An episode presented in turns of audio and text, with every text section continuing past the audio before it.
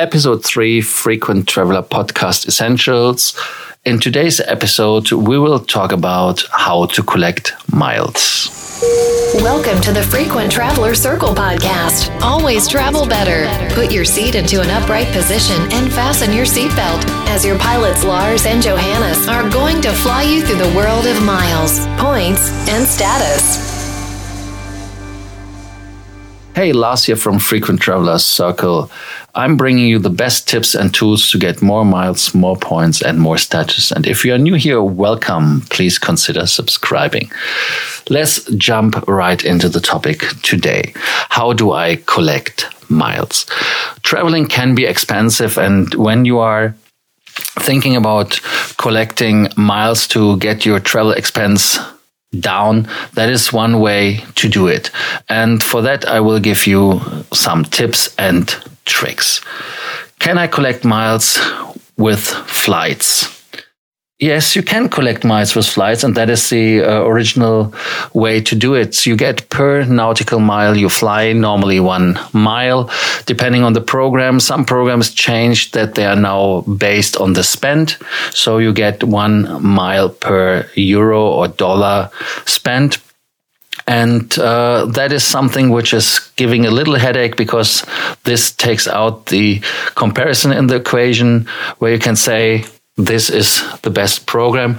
You have to a little bit uh, look around. So with the flights, you get points and status, but not only with flying, because when you are on the ground, you can collect miles and points as well. Points you can collect, for example, with credit cards or with accounts or with uh, newspapers, with um, yeah, with um, Payback in Europe, which is a program which gives you for for spending points. So for that reason, there are a lot of ways on the ground. But let us start with credit cards. Credit cards are a good way to start collecting points and miles because credit cards give big sign up bonuses regularly. In Europe, classically, the sign up bonuses are not as high as they are in Europe. But for me in Middle East, for example, they were quite high with Etihad and Emirates, 50,000, 75,000 points. In Europe for the Lufthansa Miles and More, it was 15,000, 20,000 points. And American Express, which gives you 40,000 points when there are promotions. So that is a way to get points and miles without doing anything except signing up for a credit card and using this one to have the minimum spend to get the points. Yeah, with newspapers or with magazines, how can I collect points and miles? That is very simple. You sign up for the newspapers. There are a lot of uh, companies uh, which give you then a sign up bonus, for example, Payback or the German Post gives you points.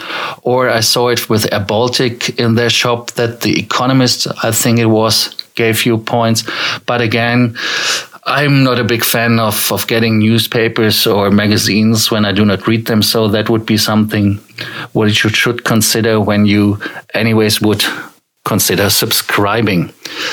Then in Germany or in Estonia, we have programs which are called Payback, or we have here the program uh, from the partner card.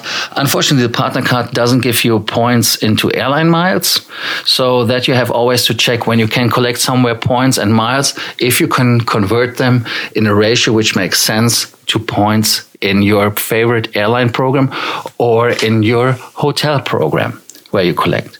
Can I collect miles differently on the ground? Yes, rental cars that is a way which you can do always. You can get a rental car, and depending on the uh, rental car company, the promotion, there is you can collect 500 or 1000 points per rental.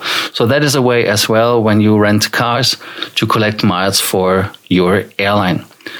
And if you cannot collect miles and points because um, you have no time to do it and you need them really, really hardly. So then you can buy them.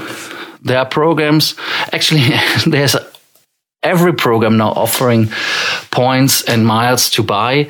Hilton, for example, IHG, World of Hyatt, Bonvoy, uh, Radisson, Air France, Alaska, um, there are so many programs which offer you to buy miles. The value, of course, is always different. Some programs uh, charge 35 cents per US dollar, 50 cents per mile, or in euro, you have uh, one euro cent, two euro cents, depending on the program. But when you need points, there are flexible currencies. What are flexible currencies? Flexible currencies are, for example, currencies which you can flexible use in any program. How can I do it? American Express Rewards Program is one of the candidates I'm thinking of. The um, rewards points you can transfer in a lot of different points programs depending on the country you are living in. Um, and there are the ratios sometimes different, of course. You can uh, put and transfer them into Lufthansa miles, into Singapore Airlines miles, where the membership reward points for the German credit cards um, have a wonderful value to put them to use on Singapore Airlines first class. So for that reason, always consider maybe if you are not collecting a lot of points and miles in one program, that you just go to a program which gives you flexible miles that you can use them for your needs, how you want them at that time. I hope I gave you some nice advice in this uh, topic and you could figure out something for your own program. Tell me in which program you consider to collect. If you have any questions, please let me know and subscribe to this podcast. Questions, of course, down in the down in the comment section, of course, of the podcast, or just join our Facebook group, which is called Frequent Traveler Circle Lounge. This is our English group. We have a German speaking group, which is Vielflieger Stammtisch. I will link those in the show notes as well. Thank you so much for listening and looking forward. To join tomorrow for our next show. Thank you for listening to our podcast, Frequent Traveler Circle. Always travel better.